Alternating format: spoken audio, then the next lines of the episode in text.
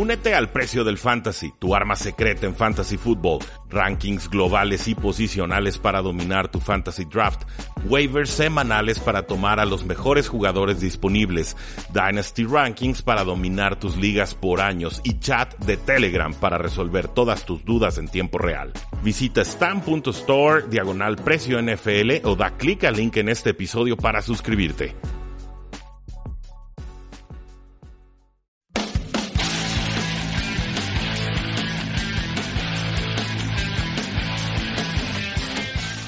Saludos a todos, bienvenidos a su segundo programa del día de Tres y Fuera NFL. Mi nombre es Rudy Jacinto y hoy vamos a platicar sobre las noticias más importantes que se han dado a partir del final de la semana 12 y el inicio de la semana 13. Tenemos que empezar con la noticia del linebacker Ruben Foster, un jugador tan talentoso como problemático fuera de las canchas, una ex primera ronda tomada por los San Francisco 49ers, se saltan posiciones en drafts, se anticipan a los Santos en Nueva Orleans al final de la primera ronda, creo que del 2017.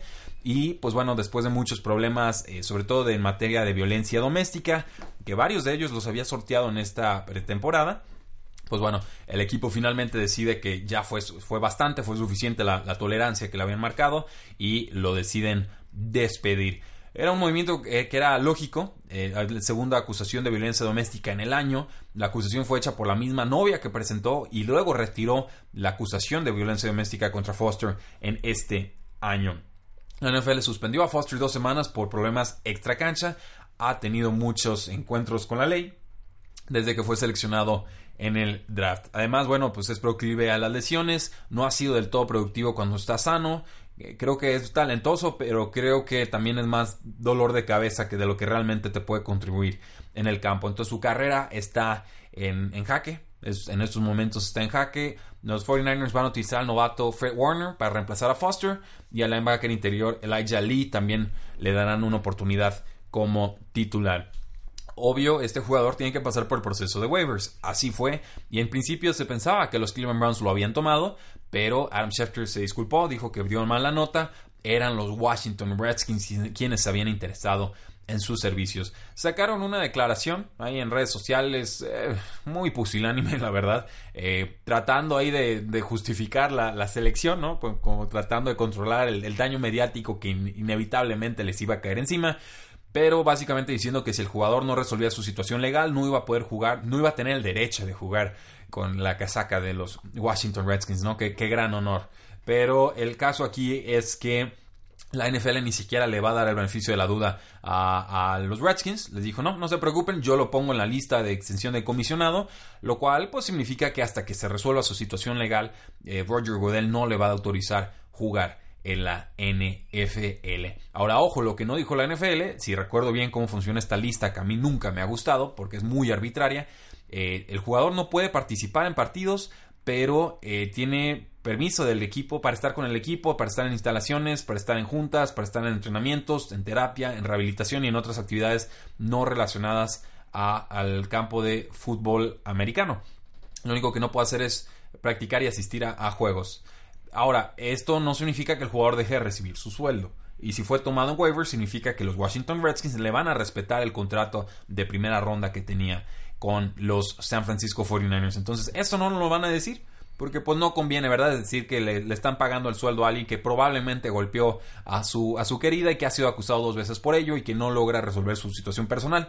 Eh, pero pues bueno, se los digo yo porque así son los hechos y nada más. en cuanto a head coaches o a coaches en general, eh, pues ya están varios en la silla caliente, los, mencionamos la semana pasada. Eh, lo más destacado quizás sea el despido del coordinador ofensivo de los Jaguars, Nathaniel Hackett. Eh, Doug Marrone lo llamó a su oficina el lunes pasado. Hackett creía que iban a hablar de un cambio de coreback y finalmente, pues no, no era un cambio de coreback, era un cambio de coordinador ofensivo y le están avisando que ya estaba despedido. Dice que estuvo sorprendido y pues bueno, eh, creo que era justo para alguien que no se ha cansado de defender a Blake Bortles. O sea, incluso en esta campaña, ya hace como 5 o 6 semanas que tuvimos que haber ido con Corey Kessler o alguna otra opción en la posición de quarterback. Si seguía de titular Blake Bortles en mucho, yo lo atribuyo a que Nathaniel Hackett lo defendiera capa y espada y esa defensa capa y espada termina costándole su eh, puesto. Era el coach de corebacks en el 2015 de los Jacksonville Jaguars, subió a coordinador en 2016 cuando despidieron a Greg Olson. Entonces, pues bueno, Corey Kessler va a estar bajo centro con los Jacksonville Jaguars. No sé si sirva de mucho. Por lo pronto, el coach de coreback, eh, Scott Milanovic, va a ser el coordinador ofensivo del equipo. Tiene algo de experiencia en la Liga Canadiense de Fútbol Americano. Estuvo un rato en NFL Europe. Fue un ex coreback suplente de la NFL. Una decisión poco convencional por los Jacksonville Jaguars para una temporada que ya está prácticamente eh, perdida. No debe cambiar mucho la ofensiva. Van a seguir corriendo mucho y tratando de proteger a Corey Kessler para no exponerlo por la vía eh, aérea. Entonces, pues bueno, Blake Bortles a la banca. Corey Kessler, vamos viendo qué puedes hacer de titular pero esto sí redondea de alguna manera la pésima decisión que tomaron los Jacksonville Jaguars en el offseason de firmar a Blake Bortles, de extenderlo y ahora eh, probablemente termine cortado el jugador, pero le tiene garantizado como unos, ¿qué, serán? Como unos 16 millones de dólares Blake Bortles para la próxima temporada. Entonces, juegue o no juegue con los Jacksonville Jaguars, va a haber mucho dinero muerto que le van a asignar a este jugador o que ya está asignado para este jugador y eso simplemente es un error imperdonable de la directiva por más que quiera salir Coughlin de general manager a, hablar a los medios y decir quien quiera discutir nuestra decisión sobre Blake Boros eh, estoy listo me pongo los guantes de boxeo eh, ridículo. Eh, me parece que hay muchísimas razones para criticarlo. Aquí lo hicimos muchísimos medios lo hicieron. Los únicos que no se enteraron que Blake Boros no podía ser el eje de una franquicia fueron los Jacksonville Jaguars y ahí están los resultados. Ahora, Jason Lacanfora de CBS Sports dice que eh, su impresión es que Hugh Jackson podría convertirse en el head coach de los Cincinnati Bengals si Marvin Lewis se retira o, hace una transición a un puesto más bien directivo, lo cual sería tragicómico y sería patético y sería todo lo que se puedan imaginar y más. Imagínense que el coach con el peor récord en la historia de la NFL después de tres temporadas llegue a ser head coach nuevamente de su ex equipo donde fue coordinador ofensivo y, le sorprendería a alguien verdaderamente que los Cincinnati Bengals tomaran esta decisión. O sea, alguien dice, no, no, no, son los Cincinnati Bengals, no tomarían jamás a Hugh Jackson como head coach. Eh, a mí no, a mí me parece una decisión perfectamente en la lógica paralela de, en otra galaxia de, los Cincinnati Bengals, ¿no? De por sí Marvin Lewis ya no tendría que estar de head coach, eh, tiene la misma duración en la NFL que, Bill Belichick como head coach del equipo, pero los resultados son completamente contrarios a los del coach de los eh, Patriotas. Según la Canfora, pues es parte de la familia de alguna manera Hugh Jackson y eh, conoce a Andy Dalton, ha trabajado con él.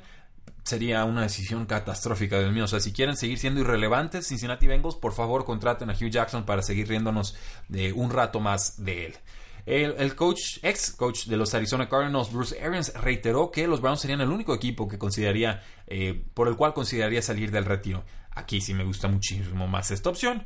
No sé qué espero que los Browns no la rieguen. Bruce Arians es muchísimo mejor coach. Muchísimo mejor coach que Marvin Lewis y Hugh Jackson en cinco vidas cada uno combinadas.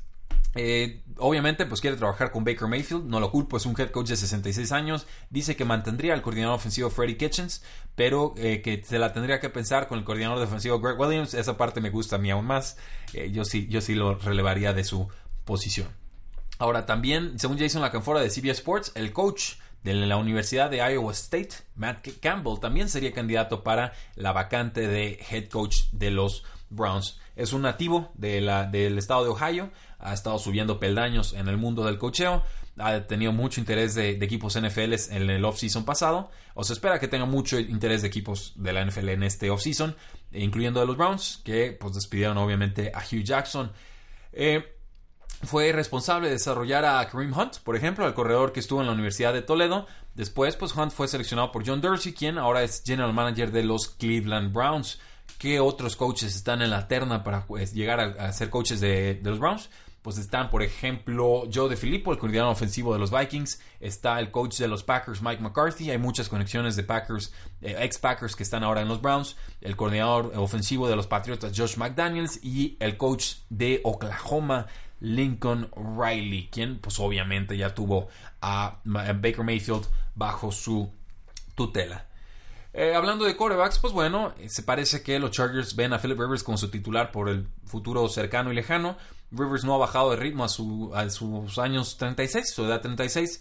Tiene un quarterback rating de 112.1, el mejor de su carrera después de 10 titularidades piensan tomar su opción de roster de 5 millones de dólares la próxima temporada y eh, por lo menos va a ser el quarterback de los Chargers hasta que cambien de estadio en el 2023. 2020. Tendría sentido que tomara un quarterback en el draft para que fuera suplente y quizás el relevo generacional. Pero por lo pronto, Philip Rivers tendrá su, tuvo su titular, número, titularidad número 203 consecutiva contra los Arizona Cardinals. Del lado de los vaqueros de Dallas, pues Ian Rappaport de NFL Network reporta que los vaqueros piensan extender a Dak Prescott en este offseason. Le han asignado cierto espacio salarial al equipo para firmar tanto a Prescott como a, a Mari Cooper. Los Cowboys creen que Prescott es el, el quarterback franquicia que necesitan, a pesar de que su trayectoria ha ido a la baja desde aquella brillante campaña de novato. ¿Cuánto va a costar? Por lo menos los 18 millones de dólares que costó Case Keenum en el season, mi apuesta es que va a costar bastantito, bastantito más. Yo, sinceramente, lo, etiquetaría con, como jugador franquicia. No le daría el contrato a largo plazo hasta que me demuestren 16 juegos de una temporada que realmente lo vale. Pero sabemos cómo operan los vaqueros de Dallas. Todos sus jugadores son familia. Jerry Jones nunca traiciona a su familia. Jerry Jones paga lo que pida la familia. Y Dak Prescott seguramente será el quarterback franquicia al corto, mediano y largo plazo. Con, eh, pues bueno, parece que Jason Lacanfora de CBS Sports espera que Lamar Jackson se mantenga como quarterback titular aun cuando Joe Flacco regrese de su lesión de cadera. Con los San Francisco 49ers está en duda si Nick Mullins va a ser o no quarterback titular de los San Francisco o de la franquicia para la próxima semana. Eh, jugó mal, jugó mal, eh, se ve mal San Francisco cuando tienen que estar remontando partidos. Creo que Nick Mullins queda, queda expuesto en esta clase de situaciones. 18-32 pases completados, 221 yardas, un touchdown, dos intercepciones contra la muy mala, muy mala defensiva de los Tampa Bay Buccaneers y en una derrota 27 a 9. Es posible que veamos a CJ Beathard bajo centro en la semana 13. Eh, los Bengals tomaron al Corax eh, Tom Savage como suplente, un jugador que estuvo con los San Francisco 49ers, el jugador más lento que se puedan imaginar. Tiene un brazo fuerte y párenle de contar. Este es su atributo mágico como quarterback. Pero, pues bueno, sigue apareciendo en la NFL. Los Bengals lo han reclamado de waivers. Con James Winston, tema importante, llegó un acuerdo con la acusación esta de, una conductora de Uber eh, que lleva sobre su cabeza desde septiembre.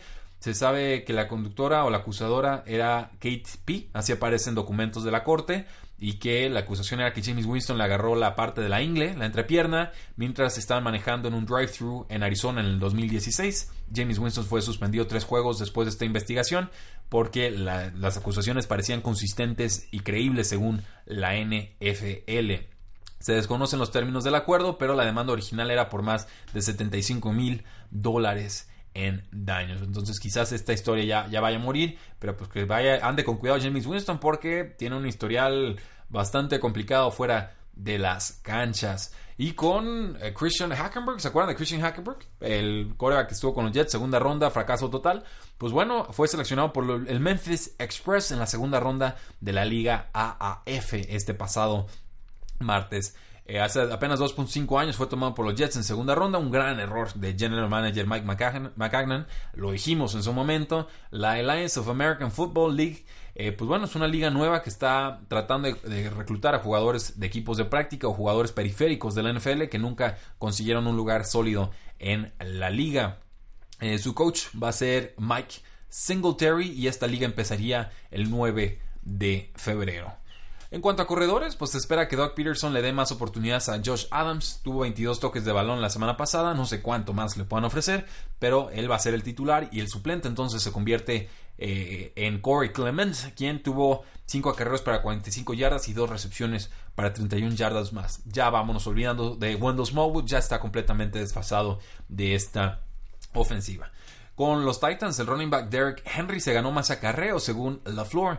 Dice, ves algunos de sus partidos y Derrick Henry definitivamente se ha ganado más eh, acarreos. Durante los primeros seis juegos de la temporada, Derrick Henry tuvo 72 acarreos para 240 yardas o 3.3 yardas por acarreo, 0 touchdowns, cifras muy pobres en los últimos cuatro juegos. Derrick Henry promedió 4.3 yardas por acarreo y 4 touchdowns. Desconozco si esta estadística incluye el Monday Night eh, Football contra los eh, Houston Texans. Entonces sí tiene sentido que lo involucren más, pero de todas formas Dion Lewis es el corredor titular en ese eh, equipo. No sabemos qué está pasando con Alex Collins, si va a regresar o no algún momento la titularidad de los Baltimore Ravens. Por lo pronto Gus The Bus Edwards, titular corredor con Baltimore. Y llegamos entonces al tema de la suspensión de Leonard Fournette, el corredor de los Jacksonville Jaguars, suspendido sin paga un juego por conducta antideportiva y, violencia innecesaria en el partido contra los Buffalo Bills. El vicepresidente de la NFL, el vicepresidente de operaciones de fútbol, John Ronian, eh, dijo que la suspensión era por violar la regla 12, sección 3, artículo 1, que prohíbe las conductas antideportivas, incluyendo eh, gestos abusivos, amenazantes o insultantes a oponentes, o eh, provocar al rival con actos no deportivos. Esto, pues bueno, significa que no va a poder jugar en la siguiente semana. Significa que Carlos Hyde y que TJ Yeldon tendrán, o. Yeldon tendrán que, TJ Yeldon tendrá que reemplazarlo en esta semana. Yo iría con Hyde en ligas estándar, con Yeldon en ligas eh, PPR y pues bueno, se ausenta el juego de la semana 13 contra los Indianapolis Colts. El pleito fue contra el defensive end de los Bills, Shaq Lawson. Llegó de la, banca, de, la, de la banca, empezó a lanzar golpes a lo loco. La NFL no puede permitir eso y obviamente lo tuvo que suspender. En general prefiero a Yeldon, pero Hyde también es opción en esta semana. Con eh, los vaqueros de Dallas, bueno, solamente hablar de lo de Mari Cooper. En un principio parecía que los Raiders habían ganado ese trade. Consiguieron una primera ronda por un jugador con el nunca supieron hacer funcionar en su ofensiva. Pero eh, no sé qué opinan ustedes. Me parece que poco a poco los vaqueros de Dallas van cambiando la, la historia, la narrativa de ese trade y parecieran los ganadores de este asunto. Desde que llegó a Mari Cooper funciona mejor Dak Prescott, funciona mejor el ataque aéreo. Eh, a Mari Cooper, él solo casi le gana el partido a los Washington Redskins en este juego de, de Día de Acción de Gracias. Entonces, a sus 24 años, seguramente firmará un contrato similar al de Sammy Watkins en este offseason, que fue de 16 millones de dólares por temporada. Y por último, los Cardinals cortaron al tackle derecho Andrew Smith, un jugador que estuvo presente contra los Angeles Chargers, pero jugó muy mal, de 31 años, parece que los, Cardinals dijeron basta, no, no tienes futuro eh, con nosotros y no tienes nada que ofrecernos en el presente, entonces pues, lo, lo, cortaron, se despide del lado derecho de Josh Rosen y ofrece cero potencial a futuro, entonces veremos si algún equipo se interesa en sus servicios.